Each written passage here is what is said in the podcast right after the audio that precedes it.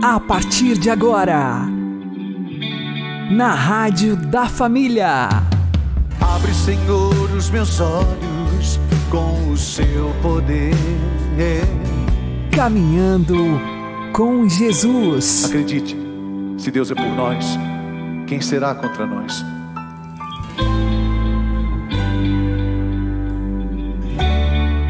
A paz esteja com você, meu querido irmão e minha querida irmã. Eu sou João Cláudio e este é o programa Caminhando com Jesus. E vamos caminhar com Jesus em nome do Pai, do Filho e do Espírito Santo. Amém. Inspirai, ó Senhor, as nossas ações e ajudai-nos a realizá-las, para que em vós comece e para vós termine tudo aquilo que fizermos por Cristo Senhor nosso. Amém. Santíssima Virgem Maria, Mãe de Deus, rogai por nós. Castíssimo São José, patrono da Igreja, rogai por nós. Não importa os seus pecados, enquanto há vida biológica, há esperança de ressurreição para a verdadeira vida que é a vida em Deus. Vamos aprender com o Padre Léo. Quantos desses aí que chegaram na comunidade mergulhado na droga, no álcool, tinha perdido o sentido da vida? Um deles que está aí, Sandro. Sandro foi para Betânia no fundo do poço. 26 anos de dependência química, condenado pela justiça, tinha sido preso, imunidade espiritual zero, imunidade afetiva zero, imunidade física zero. Portador do vírus do HIV. Estava com AIDS. E isso para o mundo significa estar condenado a morrer. Então vai para morrer. Mas o Sandro parece que não queria morrer. Começou a se apaixonar nos animais. Um dia foi Monsenhor Valentim celebrar lá em casa, um santo homem muito culto. E quando eu estava andando com o Monsenhor, o santo chegou para mim correndo e falou assim: Pai, nasceu um filhote da órpinto amarelo. Eu falei: Ai, que bom! E o Monsenhor virou e falou assim: O que é ópritão amarelo? Já é uma das qualidades de galinha que a gente cria. Ele falou: Esse moço não é o Sestrem? Eu disse: É. Isso é engraçado. Ele nunca ligou nem para a vida dele, nem para a vida da família. E agora esse moço está feliz da vida porque nasceu um pintainho amarelo começava ali uma história. Vem cá.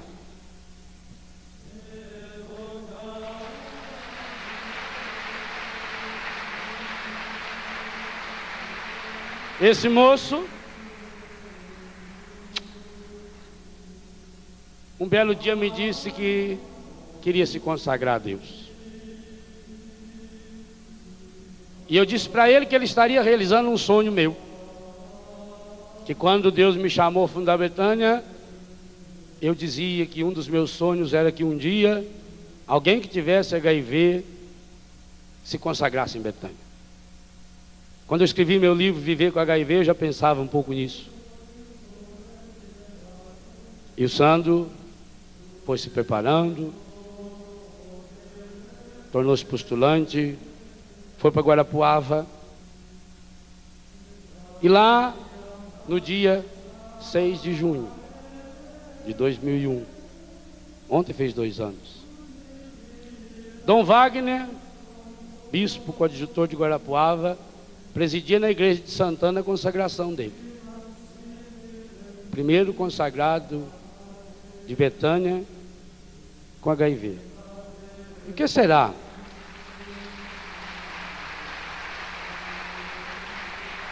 O que será que o Espírito Santo fez com o HIV desse moço? Porque vocês devem estar notando como os traços dele demonstram um homem raquítico, à beira da morte.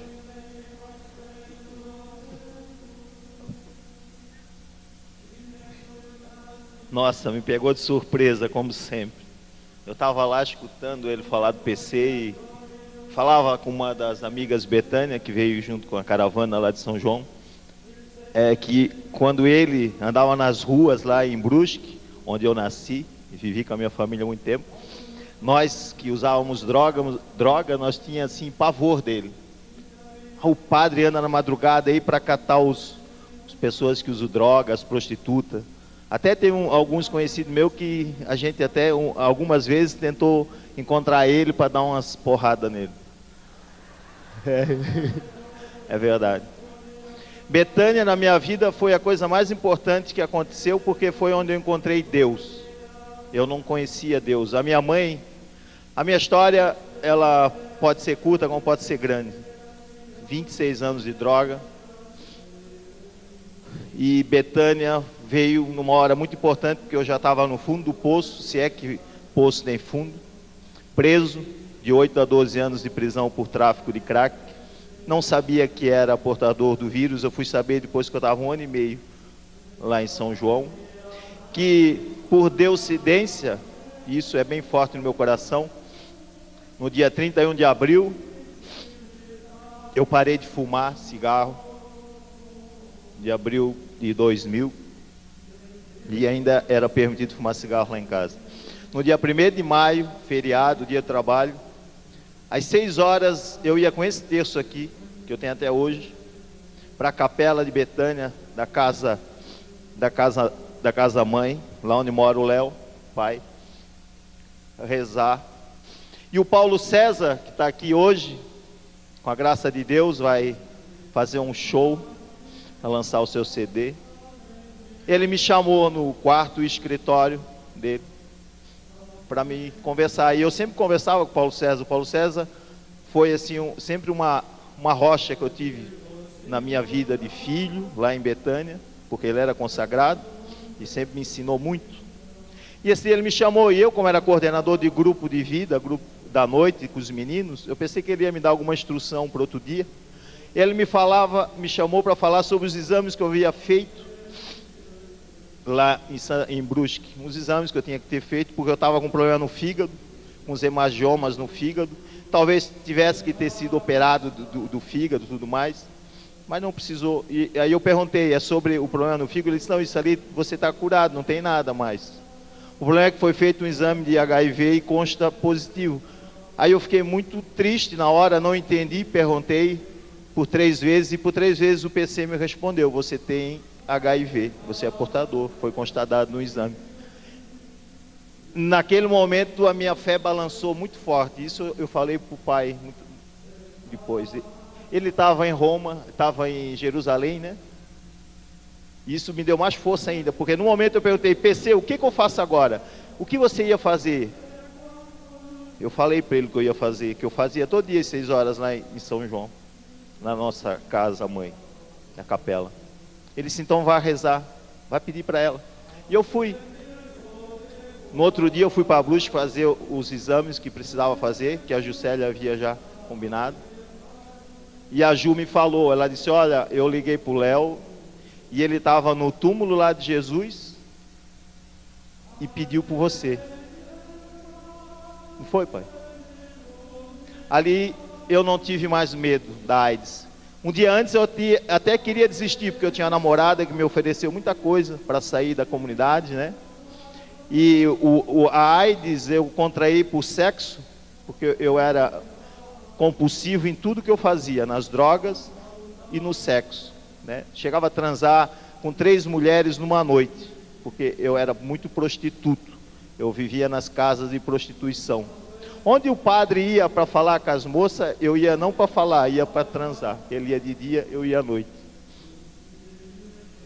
E em vez de desistir, eu fortaleci-me cada vez mais em Cristo Jesus, todos os dias, rezando. Até hoje eu rezo, graças a Deus, esse meu texto, esse texto, pedindo a Maria força. E ela me deu, lá em Guarapuava, onde eu estou. Cheguei lá muito magro, O, Dimas era, era o superior na época, a gente tinha um superior. Ele e a Berenice eram os consagrados. Eu e a Suzana fomos lá como é, postulantes no dia 7 de novembro de 2000. Nos consagramos no dia 6 de junho. E no começo eu fui, eu fui ter que tive que ser internado, porque eu fiquei muito mal por causa da a região lá de Guarapava, é muito frio, saímos de Santa Catarina com calor de 36 graus em novembro, chegamos em Guarapava, 6 graus, geada.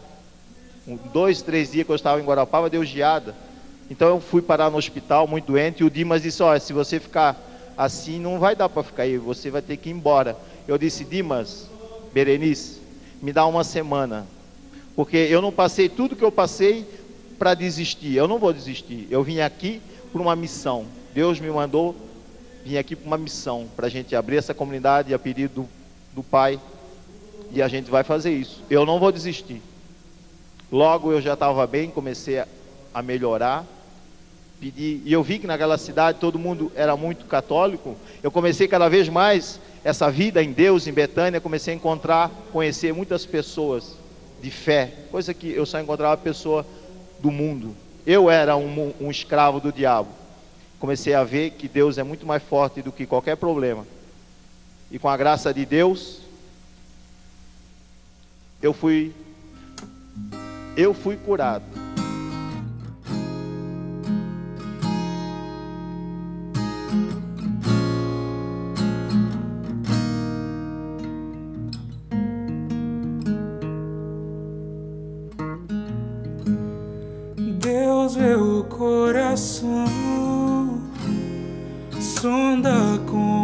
Paixão e sabe o tamanho da sua dor.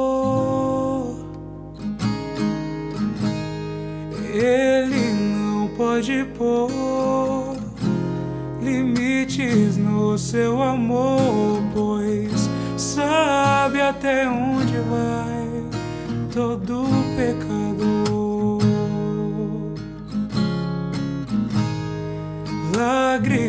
lágrimas são suor de almas que lutam só, só. Deus pode entender o que te causa dor. Pense no seu Senhor, recorra ao seu amor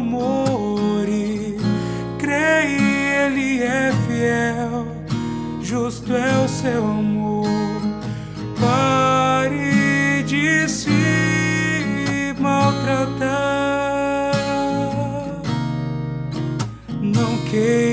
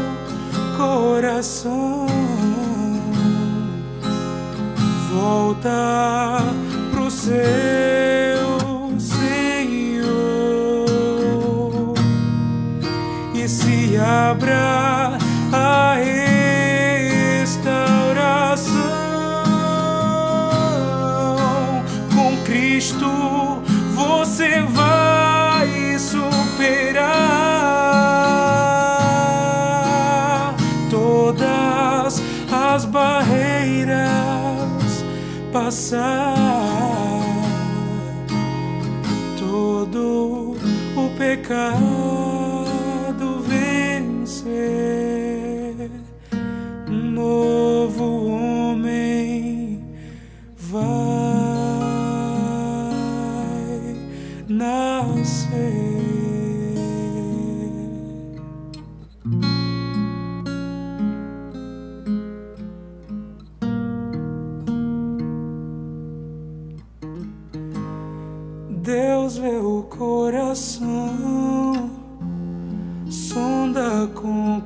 paixão e sabe o tamanho da sua dor.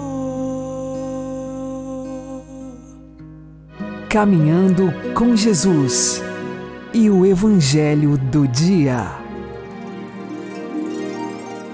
O Senhor esteja convosco, Ele está no meio de nós. Anúncio do Evangelho de Jesus Cristo segundo São João. Glória a vós, Senhor. Depois que Jesus saciara os cinco mil homens, seus discípulos o viram andando sobre o mar. No dia seguinte, a multidão que tinha ficado do outro lado do mar constatou que havia só uma barca e que Jesus não tinha subido para ela com os discípulos, mas que eles tinham partido sozinhos. Entretanto, tinham chegado outras barcas de Tiberíades, perto do lugar onde tinham comido o pão depois de o Senhor ter dado graças. Quando a multidão viu que Jesus não estava ali, nem os seus discípulos, subiram às barcas e foram à procura de Jesus, em Cafarnaum. Quando o encontraram do outro lado do mar, perguntaram-lhe: Rabi, quando chegaste aqui? Jesus respondeu: Em verdade, em verdade eu vos digo, estais me procurando não porque vistes sinais, mas porque comestes pão e ficastes satisfeitos. Esforçai-vos não pelo alimento que se perde, mas pelo alimento que permanece até a vida eterna, e que o Filho do Homem vos dará. Pois este é quem o Pai marcou com o seu selo. Então perguntaram: Que devemos fazer para realizar as obras de Deus? Jesus respondeu: a obra de Deus é que acrediteis naquele que ele enviou. Palavra da salvação. Glória a vós, Senhor. Agora, a homilia diária com o Padre Paulo Ricardo. Meus queridos irmãos e irmãs, o Evangelho de hoje, Jesus desembarca depois da travessia e as multidões o perseguem. Por quê? Porque comeram um alimento gratuito. Ele fez a multiplicação dos pães, agora se interessam de ir atrás de Jesus. Os santos padres interpretam essas multidões que vêm em outras barcas como sendo as seitas que procuram Jesus por interesses pessoais. Ou seja, Jesus é, tem os seus discípulos numa barca, uma única barca que é a igreja, a igreja católica, a igreja de Cristo. Mas estar fora da igreja de Cristo é procurá-lo por razões escusas, por razões que não são as verdadeiras. E é por isso que então Jesus, no Evangelho de hoje, diz que nós devemos procurar um alimento que não perece, o um alimento que vem eh, do alto, não um alimento perecível desta vida. As multidões insistem e o que é que Jesus lhes coloca como obra a ser realizada para que aconteçam os sinais de Deus? Crer naquele que Deus enviou. Santo Tomás de Aquino, comentando esta passagem, ele diz: existem três formas de crer. Ou seja, eu posso crer numa coisa como um objeto, ou seja, eu posso crer na criação do céu e da terra. Né? Então, é, eu creio nesta realidade, objeto. Credo Deum, Deus como objeto da fé. Mas eu posso também crer numa pessoa que é, que é a testemunha desta realidade. Né? Por exemplo, eu creio no testemunho de Paulo. Né? Credo Paulo, ou credo Deo. Aqui é a testemunha, o objeto e a testemunha. Assim, de forma muito simples, você pode acreditar numa coisa porque sou eu quem estou dizendo, eu sou uma testemunha na qual você coloca fé, ou simplesmente você crê na coisa que está sendo dita. Mas não é isso que Jesus pede. No Evangelho de hoje, Jesus diz que nós criamos naquele que Deus enviou, e tanto o original grego como a tradução latina nos coloca aqui Jesus como finalidade, eis ekeinos, in ilum. Ou seja, a finalidade de tudo é Deus. E aqui está a verdadeira lição é, do Evangelho de hoje. Nós não podemos fazer de Deus instrumento. Ou seja, nós não devemos crer em Deus, porque aí você tendo fé, aumenta a sua fortuna, prosperidade. É? Existem seitas que fazem isto. Essas barquinhas que vão por aí vendendo Cristo como a solução para os seus problemas pessoais. Veja, mas aí a finalidade da sua vida não é Cristo. A finalidade é o dinheiro, a finalidade é o milagre, a finalidade é a cura, a finalidade é a prosperidade. Cristo é somente o instrumento, é o servo né, que vai servir aos seus caprichos. Não é isso que nos coloca na vida eterna, não é isso que nos leva verdadeiramente para um alimento que não perece. Nós precisamos fazer de Cristo a finalidade da nossa fé. Ele não é instrumento, não é meio de passagem. Nós precisamos crer nele, colocar nele o nosso coração, despejar nele o nosso coração, dar o nosso coração a Ele, porque Ele é a razão de ser da nossa existência. Enfim, temos que parar de procurar o pão que perece e procurar aquele verdadeiro pão, alimento que não perece, o próprio Cristo, que é a razão de ser de nossa vida. Não é? Ali está a, a dificuldade dessas pessoas que não foram lá propter iesum, por causa de Jesus, mas foram lá somente propter esum, para comer. Não procure prosperidade, procure o Cristo. E no céu virá uma glória que não perece, a única prosperidade que verdadeiramente vale a pena. Deus abençoe você. Em nome do Pai, do Filho e do Espírito Santo. Amém.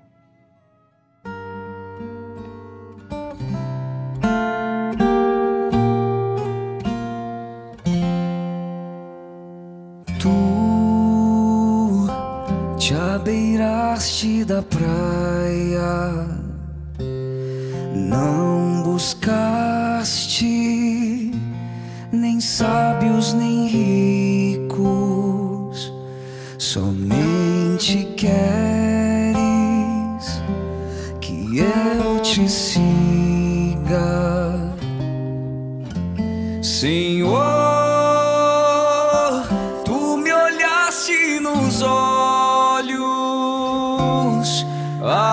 sorrir,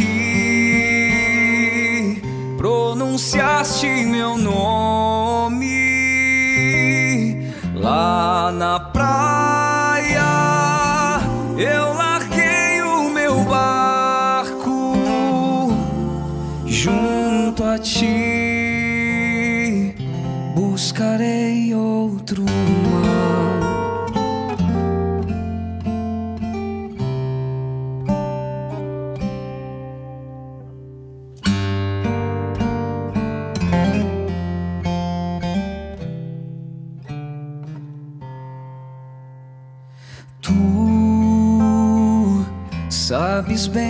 bem que em meu barco. Eu não tenho espadas nem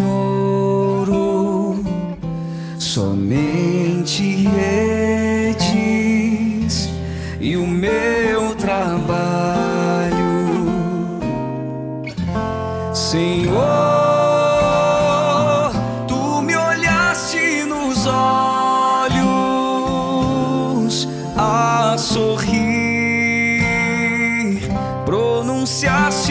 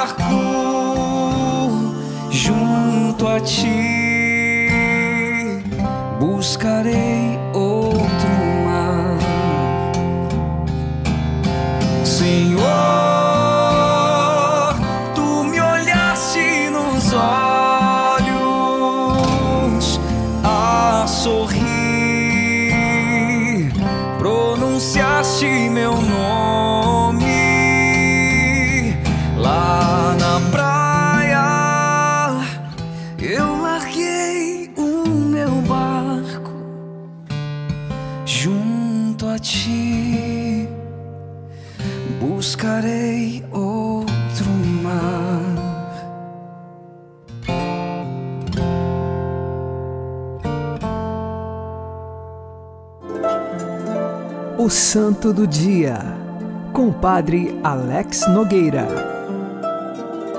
No dia 24 de abril, nós recordamos o martírio de São Fidélis de Sigmaringa.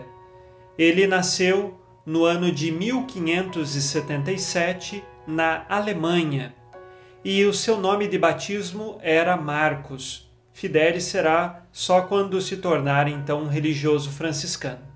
Marcos nasceu numa família que lhe possibilitou estudos e no ano de 1601 ele se tornou então um advogado civil. Se formou também em filosofia e em direito eclesiástico.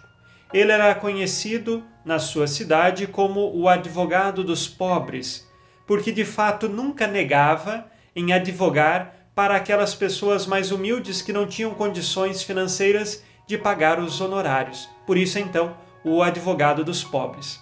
Mesmo exercendo a advocacia de forma de graça em muitas circunstâncias, ele percebia que a sua vocação não era aquela, que ele queria seguir algum outro caminho, mas permaneceu por longos anos até que no ano de 1612 ele decidiu abandonar tudo o que tinha conquistado, a sua profissão e ingressar na ordem franciscana dos Capuchinhos.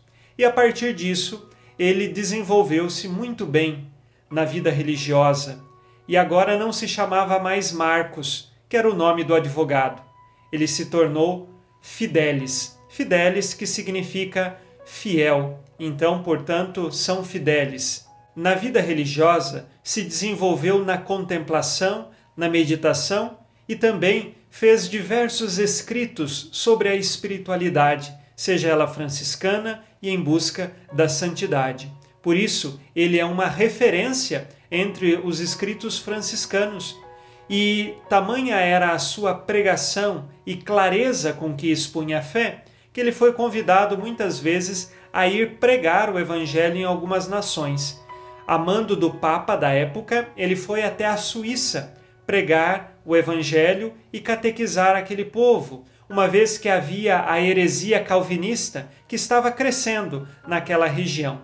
E lá na Suíça, depois de diversos dias de evangelização, ele estava sendo já perseguido pelos calvinistas porque sua argumentação era tão clara e eles não conseguiam rebater o anúncio feito por São Fidélis, que então decidiram matá-lo, tramaram a sua morte. Ele celebrou a missa e, ao sair da missa, o atacaram à espada e o mataram. E o seu martírio aconteceu no dia 24 de abril de 1622. São Fidélis entregou a sua vida pelo anúncio da fé católica. Hoje ele é lembrado entre os franciscanos e também em toda a igreja como um grande defensor da fé e que guardou esta fé até as últimas consequências. No momento da sua morte, quando lhe deram o golpe certeiro da espada, ele caiu ajoelhado e suas últimas palavras foram: Eu perdoo a vocês. Ele perdoou o seu assassino. Peçamos hoje a intercessão de São Fidélis para que saibamos defender a fé católica e que também saibamos perdoar os nossos inimigos. São Fidélis, rogai por nós. Abençoe-vos Deus Todo-Poderoso, Pai e Filho e Espírito Santo. Amém. Fique na paz e na alegria que vem de Jesus.